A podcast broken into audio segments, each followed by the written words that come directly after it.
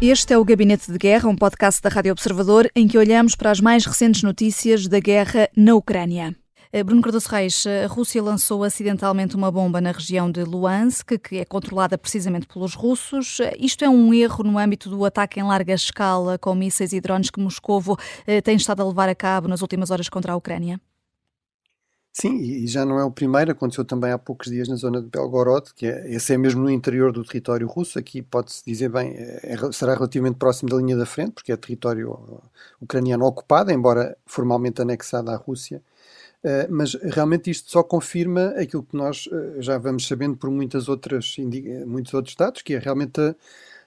a, a Rússia está a intensificar a sua campanha aérea contra a Ucrânia, Uh, e na utilização do, poder, uh, do poderio aéreo russo nunca houve nenhuma preocupação com ataques mais discriminados, portanto, os ataques são por regra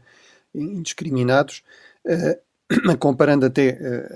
a situação em Gaza e na Ucrânia, que é, é, muito difícil, é muito diferente a vários níveis.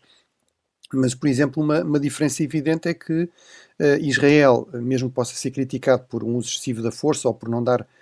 suficiente prioridade à, a procurar evitar mortes civis, a verdade é que, por regra, avisa quando faz ataques numa determinada zona, não é? Uh, portanto, tem essa prática habitual. Uh, a Rússia nunca avisa quando faz ataques contra zonas civis onde alegadamente a Rússia diz que há alvos militares ou, ou instalações militares.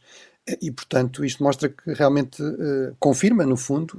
que há aqui um, uma utilização bastante indiscriminada do poderio aéreo e, portanto, isso torna mais provável algo que existe sempre nos conflitos, não é algo exclusivo da, da Rússia ou de, do uso indiscriminado do poder aéreo, algo que existe sempre nos conflitos, que é a possibilidade de haver o chamado fogo amigo, que é um nome terrível, mas para um fenómeno bastante real, que é, no fundo, haver um erro e desse erro resultar estar-se a atacar não tropas inimigas, mas tropas amigas, ou pior ainda,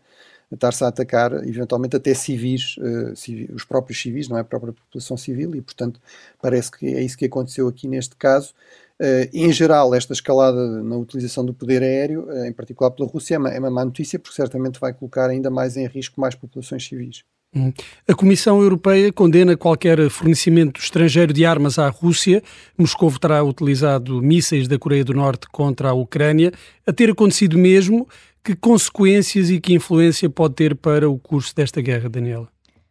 Bem, eh, em primeiro lugar, e a confirmar-se a utilização de armas eh, norte-coreanas por Moscovo, eh, estamos aqui um bocadinho à semelhança do, do outro conflito que estávamos a, a, analisar há pouco, estamos perante o envolvimento quase direto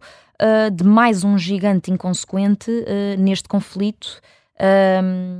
que é um conflito supostamente entre, entre a Rússia e a, e a, Ucrânia. Portanto, isto, se se confirmar, julgo que os Estados Unidos se vão ver obrigados a intervir, isto do ponto de vista da, da, da, do rol de consequências que, que, poderá vir a ter tudo, tudo isto. Uh, julgo que os Estados Unidos se vão ver obrigados a intervir, como eu estava a dizer, quanto mais não seja do ponto de vista do seu posicionamento e da adoção de uma postura que seja inequivocamente firme Uh, no que diz respeito à, à colocação da, da, da, Coreia do Norte no seu lugar, não é? que é mesmo assim, um, porque se se trata este assunto Uh, com falinhas mansas, o mais certo é que a Rússia se sinta mais do que à vontade para, para receber este patrocínio, uh, que atenção, uh, muita atenção até, não é o único, porque um, para além da Coreia do Norte há aqui também um terceiro elemento deste eixo do mal, que é o Irão. E, e, quem usa este termo, eixo do mal, é, é até um conselheiro da presidência ucraniana, justamente para descrever o nível de uh, alarme e tensão que este, que este eixo está a provocar uh, hoje, portanto, hoje, uh, atualmente. Um, a Rússia de Putin, por outro lado, pode obviamente tornar-se um perigo ainda mais perigoso, passo, passo a redundância, uh, com o apoio quer da Coreia do Norte, quer, quer do Irão, que são dois, dois grandes monstros do xadrez internacional, não é? E que são igualmente desprovidos de, de noções que para nós são uh, basilares e, e, que eles não têm problema nenhum, como aliás estamos a ver pela, pelo comportamento um, e pela, pelo tipo de pretensões que Vladimir Putin deseja uh, concretizar no cenário ucraniano, um, estes, estes atores não têm problema nenhum em, em, em colocar em causa essas eh, noções que para nós são basilares. Agora, uh, só para terminar com, com uma nota hum, de algum otimismo, que, que não é otimismo, Um, dizer que isto é a parte positiva deste, deste assunto tem que ser dito com muitas aspas, porque isto é, é pouco positivo, não é? Eh, é que este, a confirmar-se este, este apoio uh, norte-americano à Rússia, um, o, o que observamos aqui é uma coisa que é muito clara, que é uh, a Rússia de Putin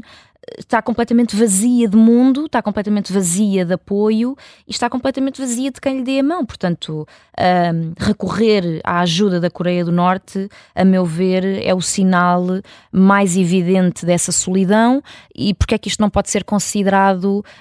um, 100%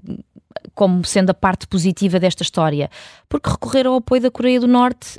um, é um perigo para todos nós, uh, é um perigo para o mundo inteiro. Um, e quer dizer, e, e não queremos uh, nem que os ucranianos, nem os próprios russos, uh, nem, nem nenhum de nós, não é? Deste, deste lado de cada cortina, não queremos uh, estar diante um, desse perigo, muito menos quando quem o lidera são doidos como, como Putin e, e enfim, e os, e os outros, os seus pseudo-aliados. O Gabinete de Guerra é um podcast da Rádio Observador. Vai para o ar de segunda a sexta, depois do noticiário das nove e meia da manhã. Tem nova edição depois eh, da síntese das quatro e meia da tarde e está sempre disponível em podcast. Eu sou a Vanessa Cruz.